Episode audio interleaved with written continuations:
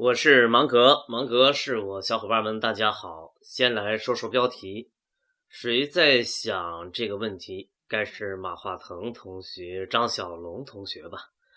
咱们虾兵虾将想的更多的不是如何去干掉 QQ，而是如何从 QQ 的封锁中突围，不被 QQ 所干掉了。为了给咱自己打打气。咱先来操点闲心，替小马同学想一想，QQ 会不会被什么生物干掉呢？先从硬件与软件的匹配的角度来梳理，QQ 诞生于 PC，按照互联网赢者通吃的惯例，想要在 PC 端干掉 QQ 可能性不大。手机端现在有微信。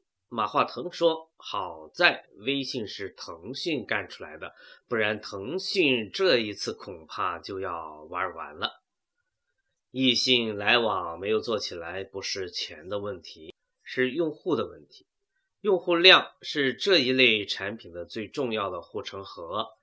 但是陌陌做起来了，比财力、比关系、黄岩都不如电信，也不如马云。”但是，为什么是他能从微信的包围圈中脱颖而出呢？我们说是因为品类不同，你也可以理解为底层规则的不同。微信是朋友圈的微信，相对来说是熟人之间的交流工具，有其特定的行为与方式。陌陌是陌生朋友间的交流工具。自然也就有不同的行为模式，走的是两条道，自然可以有两种工具的存在。因为我们既生活在朋友当中，我们也有拓展陌生关系的需求。两种需求，两个世界，两种工具，倒也自然。我们还没有见到平板火起来，平板会不会火起来呢？平板会不会被淘汰呢？好像平板比笔记本的处境要好一点。笔记本好像就快要完蛋了，只有专业人士还在用。平板还没有火起来。如果平板火起来，那么平板上是不是该有一个通讯与交流的工具呢？如果这个工具不是腾讯的，那么后果将是很可怕的。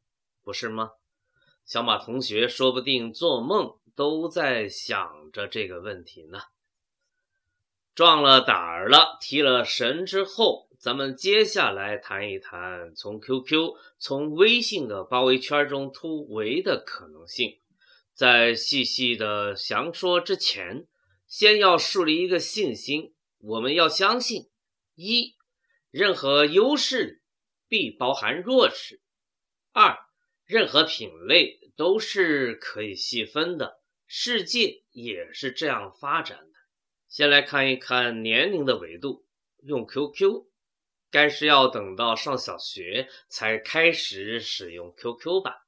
能不能有一个工具从幼儿园就开始用上呢？开放、免费是 QQ 的特性，能不能不开放呢？能不能加入进来不那么容易？能不能设置一些障碍呢？能不能采用收费模式呢？俗话说：“学我者生，向我者死”，有道理。QQ 的一对一沟通是民主的，QQ 群是不民主的，有权限的，还设了管理员。我们之所以这样来思考，就是想从底层规则设计上去找到不同的思路，先让自己的品类与 QQ 不同，这样子存活的几率才会比较大。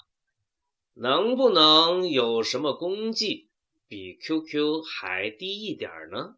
我们知道水往低处流的道理。QQ 干掉论坛，就是因为 QQ 比论坛要低。论坛火的年代要比 QQ 早，但后来的情况是，咱俩在论坛混熟了，需要进一步的沟通，常来常往，加 QQ 好友，咱们于是就到了 QQ。这说明初识在论坛，成家在 QQ。我们说 QQ 比论坛要低，就是这么来的。那么有没有比 QQ 更低的呢？也许有，至少应该这么去思考。有没有什么沟通与交流的需求没有被这个不得了的时代满足呢？我说一个需求吧。作为一名数学老师，我就有一个痛点：要在互联网上书写一个复杂一点的数学公式，会烦死人，以至于没有人愿意去尝试。你看看。都什么年代了，这点要求都没有人来满足你，这说明没有被满足的需求还有的是。再来说个大的方向，已经有人干了，还干得不错。炒股这里边有一大群人，具有相当的粘性，而这一群人对于交流有着特殊的要求，QQ 能做吗？QQ 做好了吗？QQ 做不到的事情，有人做了，那就是雪球。白雪公主的雪，地球的球，雪球，在雪球就有可能发生这样的情形了。结识于 QQ，频繁交流于雪球。你看看 QQ 也不是铁板一块吗？最后建议。我们创建新品类时，可以从独特性、差异性、填空性、补漏性、逆向性等角度去寻求思维的突破。发扬工匠精神，死磕到底。这里是全球唯一定位理论专业电台——定位帮，芒格与你在一起。喜欢就订阅吧，真喜欢就分享吧。今天的节目就到这儿，咱们下期节目时间。一起来聊一聊创新大猜想之战天斗地如何干掉土炸茶油。